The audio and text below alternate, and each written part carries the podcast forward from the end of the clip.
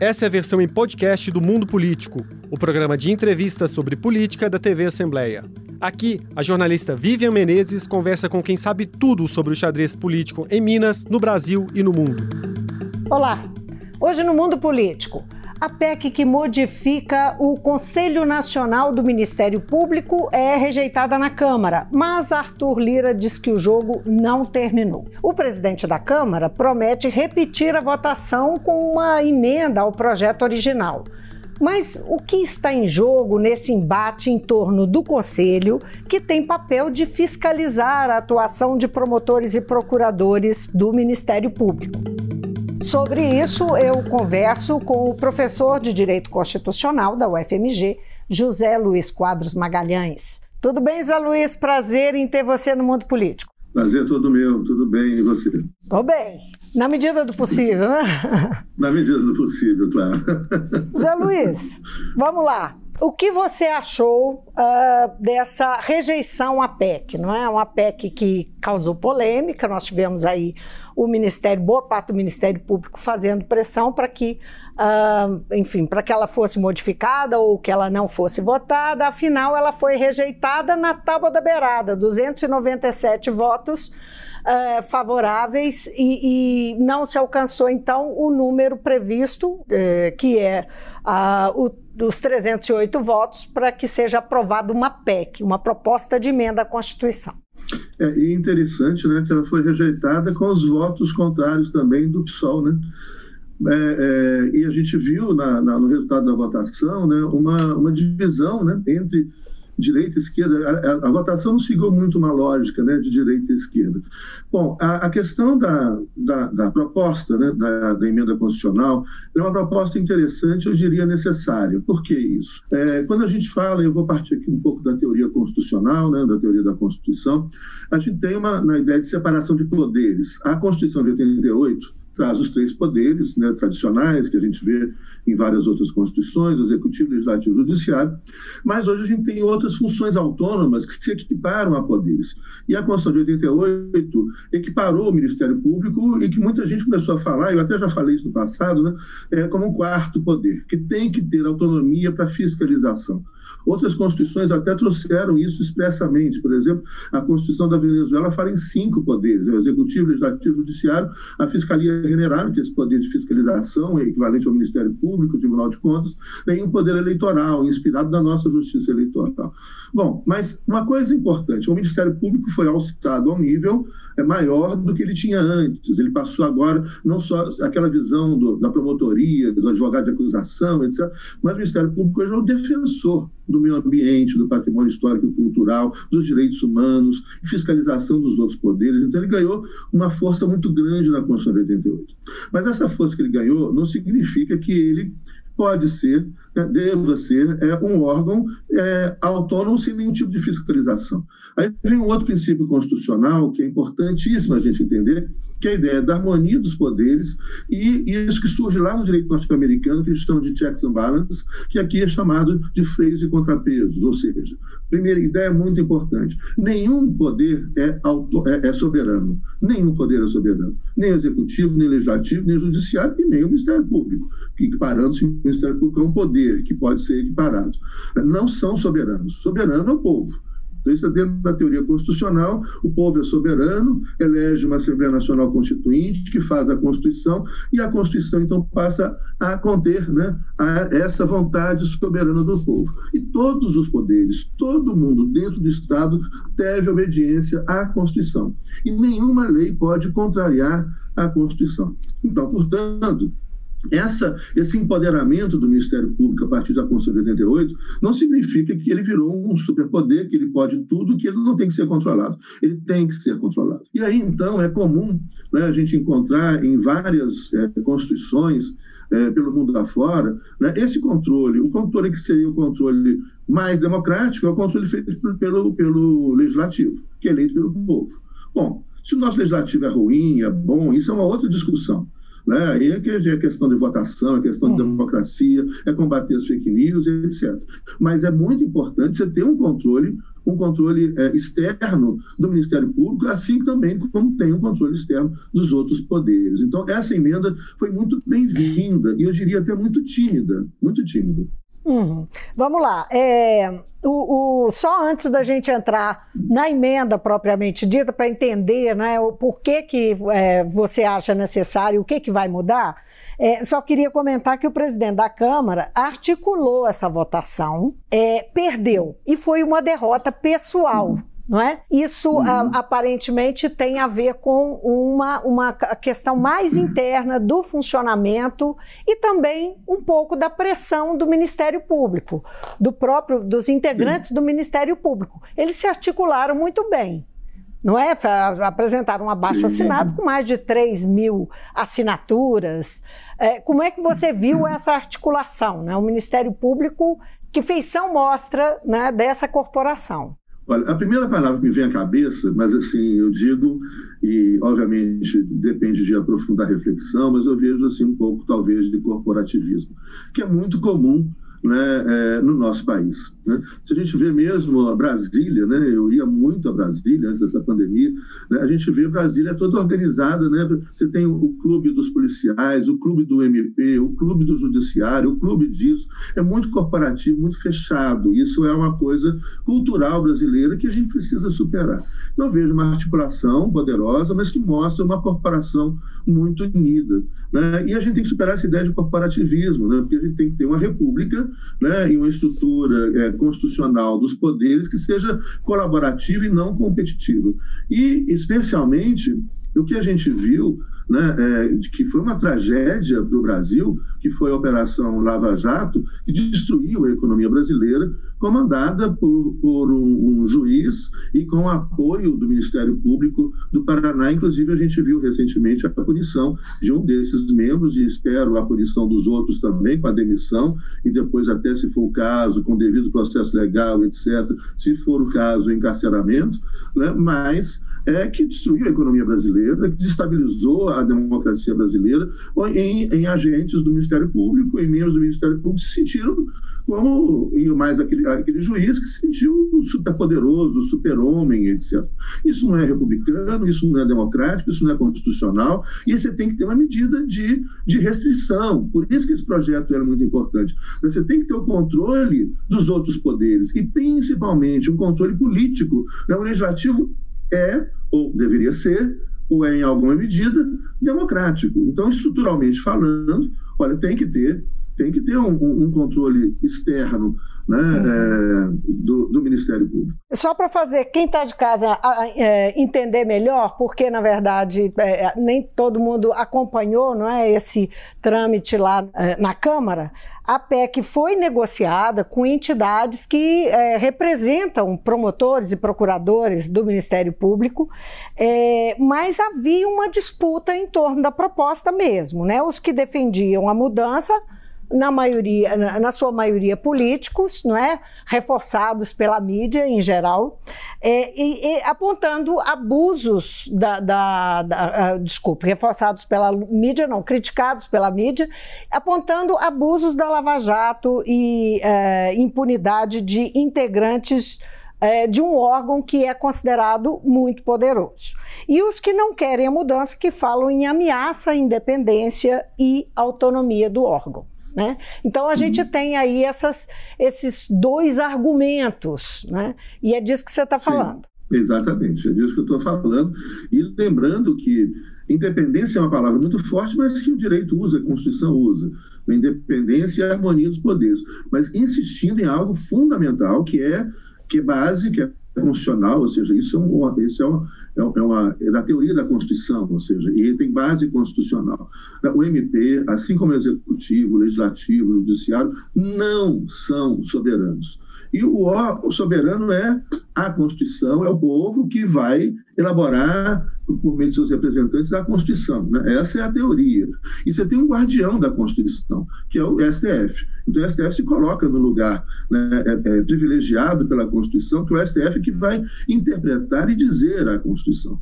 Mas soberano é o povo que escolheu os representantes que fizeram a Constituição e a partir daí todo mundo deve obediência à Constituição. E a Constituição não fala, não há soberania do Ministério Público. Então não vamos confundir essa ideia de independência, que até na teoria do Estado você pode falar, ah, né, é, o país é independente, o país é soberano. Mas isso não se aplica a nenhum poder, isso não se aplica ao Ministério Público. Né, a independência aí, na verdade, a palavra mais adequada é autonomia, mas autonomia com fiscalização popular. Né, e o melhor órgão para fiscalizar né, é o legislativo, que é eleito pelo povo. Mas, de fato, há um Conselho Nacional do Ministério Público que é justamente o objeto dessa a mudança nesse conselho. E na, na formatação desse conselho é que estava em uh, discussão na, na, emenda, não é? Proposto. Exatamente. Estava uh, lá proposto pela emenda estava é, é, proposta pela emenda. Então, destacando, a PEC previa o aumento do número de integrantes do Conselho de 14 para 17 integrantes e a uhum. cota dos indicados pelo Congresso também alteraria para 5, de 2 para 5 uh, uhum, integrantes. Uhum. Né? O que daria, Sim. tem uh, entre os integrantes do Conselho, tem também advogados, não é isso? Tem outra, sim, tem sim. uma composição que é para representar representar diversos setores da sociedade, não é? E de uhum. poderes uhum. também. Isso daria sim, efetivamente, uh, é, isso alteraria efetivamente, na sua opinião, a autonomia, mexeria com a autonomia do Ministério Público? De jeito nenhum. Porque, primeiro, o Conselho Nacional do Ministério Público tem que atuar dentro da Constituição e da lei. Não pode, se fizer fora da lei, fora da Constituição, tem aí o guardião da Constituição, que é o STF, que vai dizer não, para.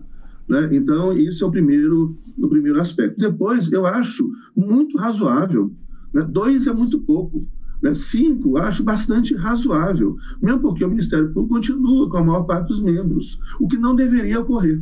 Né? E aí, mais uma vez, a gente pode pegar exemplos em várias outras constituições pelo mundo afora, onde você tem, por exemplo, a, a, o Conselho Constitucional na França. Né? Um terço dos membros do Conselho Constitucional, que é, lá faz o papel lá do, do que o STF faz aqui, é escolhido pela, pela Câmara, pela Câmara de Deputados, um terço pelo, pelo Senado e um terço pelo presidente da República da França. Ou seja, isso a gente vai encontrar vários exemplos, Espanha também, etc., e muitos outros exemplos no mundo afora. Ou seja, é comum esses mecanismos de freios e contrapesos, de controle entre os poderes e da necessidade do controle externo, porque senão prevalece o corporativismo. Eu diria que essa emenda foi muito tímida, foi modesta, né? Uhum. foi em certo momento, assim, adequada, ou talvez pudesse ousar um pouquinho mais no controle externo de um órgão que se mostrou por alguns poucos membros, né? Então, diga-se isso, não vamos generalizar, óbvio que não, óbvio que não. É um, é um Ministério Público é muito importante na Constituição brasileira, tem feito um papel muito importante né, é, é, em defesa dos direitos humanos, da democracia, etc. Mas a gente viu os abusos absurdos de um juiz federal e de membros do Ministério Público, é, é, e que não, não houve nenhum controle. Né? Os caras foram fazendo, fazendo, fazendo e continuaram fazendo, e ninguém conseguia parar aquilo. Hum. Então, é, é, eu acho a emenda bastante razoável. Hum. Bastante razoável. Só, só uma observação: os integrantes do Ministério Público são sete, não é isso? É, então eles é têm sobre os outros grupos é, eles têm maioria, mas aí é, falando em corporativismo, essa acusação também é feita ao meio político, não é? Aos, a, sim. aos senhores deputados, ao presidente da Câmara Arthur Lira, de estar uhum. legislando em causa própria. É, sim. Olha, isso é ótima pergunta. Agora é isso.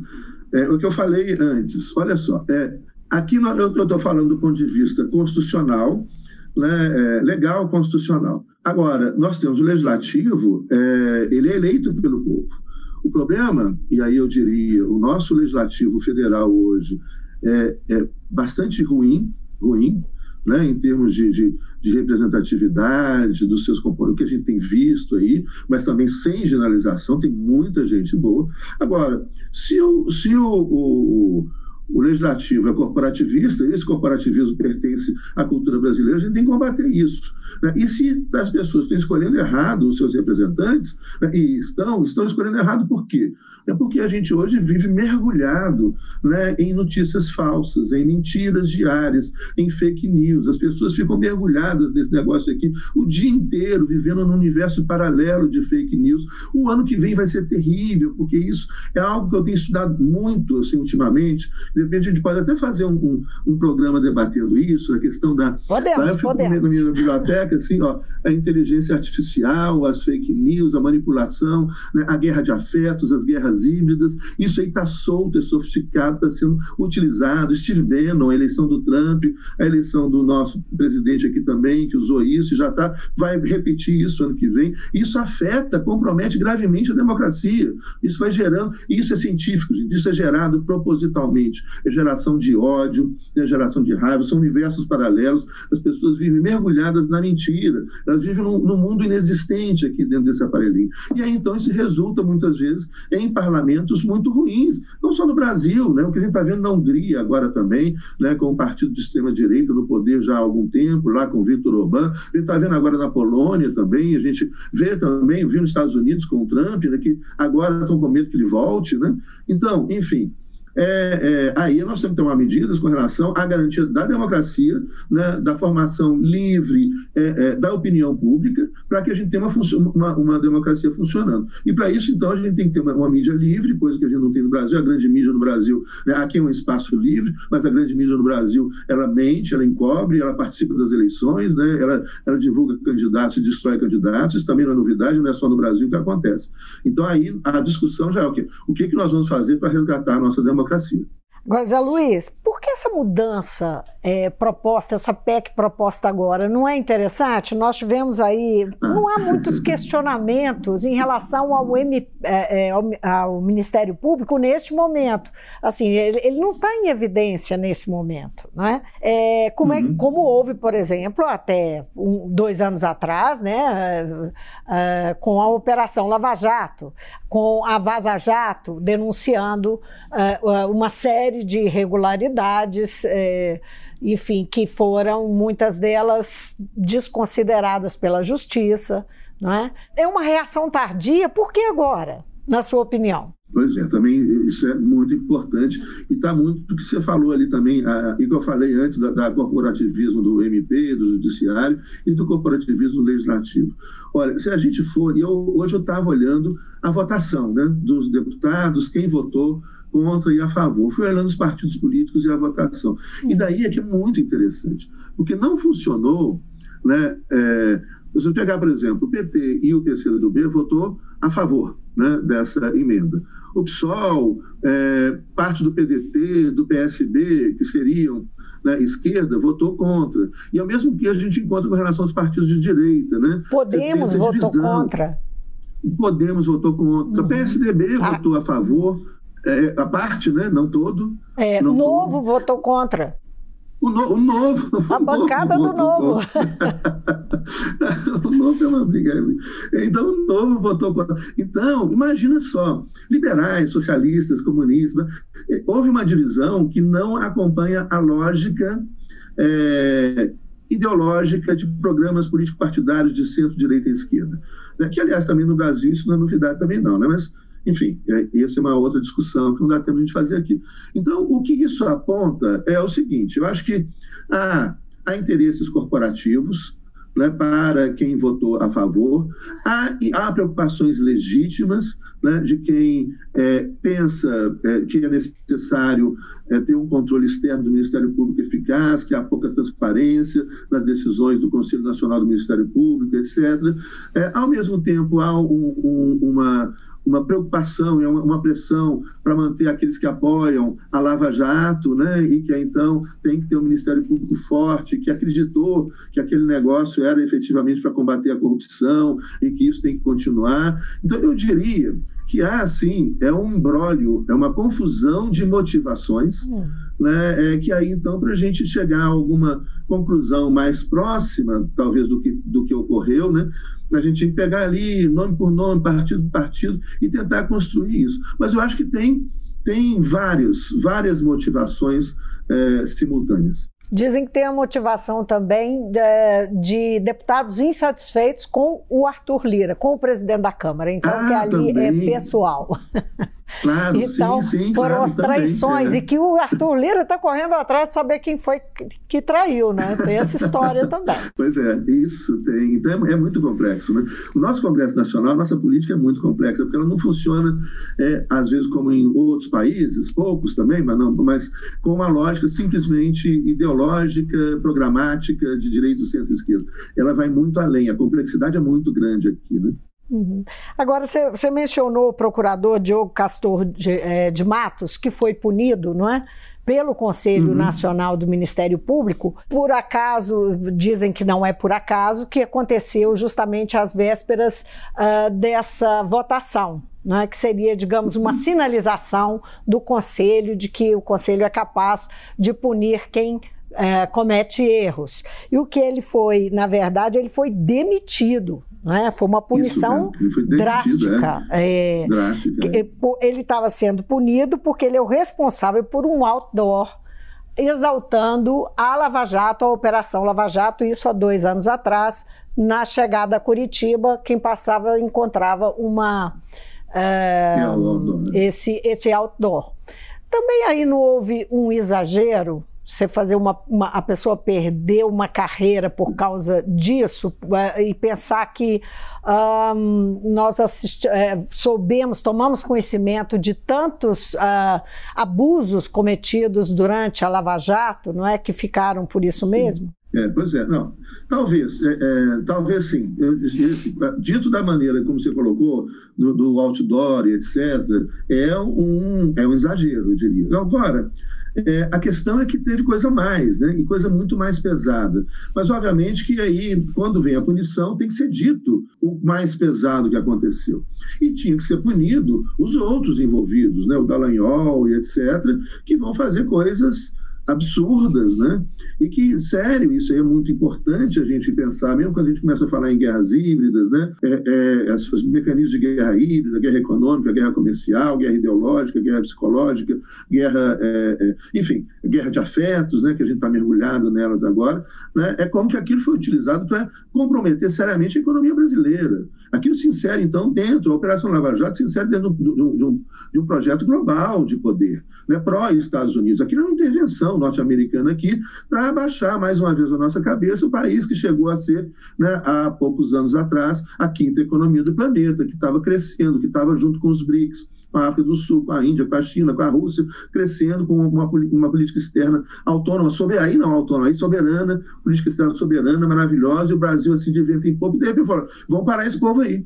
Né? E para isso, com o mecanismo, aí vem outra expressão muito importante que a gente precisa discutir, também tuas ordens, né, quando você quiser para a gente discutir isso aí, que é o lawfare lawfare como mecanismo de, de, guerra híbrida, ou seja, usar o direito, usar o Ministério Público, usar o, o, Judiciário, usar as instituições democráticas e republicanas contra a própria República e contra o próprio direito, né? que aí foi em que a gente viu, por exemplo, a prisão do Lula, que depois se mostrou, ele foi absolvido em 20 processos, não tem prova nenhuma. Né? É grosseiro, e tem mais de 600 artigos escritos por especialistas né, em direito, direito penal, direito processual, né, que analisaram essa questão toda. Você tem mais de, do Brasil, da Itália e em outros lugares do mundo, muita coisa escrita falando que absurdo. Hoje, um dos grandes processualistas do mundo, que é o Ferraioli, fala: olha como é grave o que aconteceu no Brasil. Grave né? e lawfare como mecanismo de destruição da economia brasileira, como destruição e da instabilidade democrática no Brasil, a serviço de interesses que são interesses de outros países. Nós estamos hoje numa guerra global, né? mas isso aí é outro assunto também que é muito interessante ser debatido, aliás, necessário também ser debatido. Só para a gente encerrar a, a, nossa conversa, eu acho que vale é, uma. Eu queria que você fizesse uma reflexão sobre a ideia de a, a importância de se fiscalizar bem, não é? é que o conselho nesse caso tem, o fiscalizador. É, um órgão é, de controle como o Ministério Público, a importância que ele tem para a sociedade brasileira, o quanto uh, fiscalizar bem o fiscalizador pode ser importante. Olha, aí dá para falar duas horas. Mas eu vou falar em dois minutos, vou tentar, né? Mas assim, inclusive ontem eu estava na aula, na aula de mestrado e doutorado né, da PUC, estava comentando isso com os alunos. Olha, é, o melhor fiscal que existe é o povo. Se a gente pensar, olha, quem é que vai fiscalizar de verdade? Você pegar, por exemplo, e aí o espaço melhor de fiscalização, quanto menor o espaço, melhor. Então, por exemplo, você, dá mais poderes ao município, e aí o município poder fiscalizar as obras, as licitações, os poderes do Estado, etc. Ele está próximo. Mas também isso não basta simplesmente estabelecer uma estrutura constitucional para esse tipo de controle popular, né, se você não tem um povo interessado a fazer. Né? Então, isso envolve também cultura, né, cultura democrática, etc. O melhor fiscal. Agora, outro problema é que a gente cai nessa loucura. Você tem um órgão, né, o Ministério Público é um órgão de fiscalização, que vai ser fiscalizado por um outro órgão, que aí então você vai pensar em fiscalizar por um outro órgão, e qual é o órgão que fiscaliza o órgão fiscalizador? Né? Então, é, a única maneira, para mim, a melhor maneira de fiscalizar né, é democracia, mais democracia, mais democracia. E mais democracia, além da democracia representativa. Então a gente precisa ter instrumentos de democracia participativa, democracia deliberativa, democracia dialógica, democracia plebiscitária, democracia semidireta, ou seja, quanto mais democracia, né? porque quem é? É o povo, é o interessado, é o cara que paga tributo, fala, olha o que estão fazendo aí, olha como é que foi feita essa licitação aí, olha o que, que o Ministério Público fez. Agora, obviamente, eu estou falando aqui de uma situação ideal, que eu volto ao que eu disse, e com isso eu termino a minha fala, era fundamental que a gente tenha uma cultura democrática. Então, não tem. As pessoas, para poderem escolher também, né, a gente teve um plebiscito no Brasil em 93, que era um plebiscito sobre é, é, é, parlamentarismo e presidencialismo, república e monarquia. Olha, para você poder escolher entre parlamentarismo e presidencialismo, você tem, no mínimo, entender como é que funciona o sistema. Senão você não pode escolher. Aí vira mecanismo autoritário. Você põe as pessoas para escolherem algo que elas não estão aptas, que elas não conhecem para escolher, e aí a gente precisa de uma imprensa livre, não essa imprensa concentrada, horrorosa que a gente tem aí, para que a democracia funcione bem. Então são vários elementos, né? Óbvio que não dá para falar tudo aqui, né? mas eu acho que é isso. Né? É, mais democracia, sempre mais democracia, e perceber as armadilhas existentes cada vez mais para usar instrumentos democráticos contra a democracia, usar o próprio voto contra a democracia, colocando no poder, por exemplo, né, sujeitos autoritários, desrespeitosos, que desrespeitam a Constituição, desrespeitam a lei, que usam o poder contra o próprio povo e enganam o povo com fake news, etc. Então a discussão é séria, necessária, mas eu acredito na democracia. Né? E fiscalização tem que ser democrática. É o povo que tem que fiscalizar o que estão fazendo né, com a, sua Constituição, com a nossa Constituição, né, com o nosso dinheiro. Né, e com o poder que nós delegamos a eles. Lembrar que quando a gente vota, está passando um mandato, igual você passa um mandato para um, um, um, um, advogado. O mandato, o que, que é? Eu autorizo o sujeito a agir em meu nome e não por interesse dele ou nome dele. Isso é um mandato. Quando eu passo um mandato, uma procuração, um mandato para um advogado, eu falo, você vai agir de acordo com o que eu quero na defesa dos meus direitos. Né? E não. Então, isso também é algo para a gente pensar. Bom, falei demais, desculpa, mas. não é falou demais, Obrigado falou muito bem. E só para completar, uma frasezinha feita, mas que é boa: democracia dá muito trabalho, mas não tem melhor, né? ah, né? não nossa, tem alternativa exatamente. melhor. Vai dar uma trabalheira, mas é isso mesmo. Tem que ser. Obrigada, Zé Luiz. Foi um prazer falar com você. Eu que agradeço. Prazer todo meu. Até mais. Até. Eu conversei com o professor de Direito Constitucional da Universidade Federal de Minas Gerais, José Luiz Quadros Magalhães, sobre o debate em torno da mudança no Conselho Nacional do Ministério Público, o conselho responsável por fiscalizar a atuação de promotores e procuradores no país. Eu fico por aqui. Obrigada pela sua companhia e até a próxima. Até o próximo programa. O Mundo Político é uma realização da TV Assembleia de Minas Gerais. A apresentação é de Vivian Menezes, a edição de áudio é de Bruno Oliveira e Isabela Ferreira. A produção é de Tayana Máximo e a direção é de Alevi Ferreira. Você pode seguir o Mundo Político nos principais tocadores de podcast. Assim, você não perde nenhuma edição do programa. Para assistir a essa entrevista e aos outros conteúdos da TV Assembleia, acesse almg.gov.br/tv.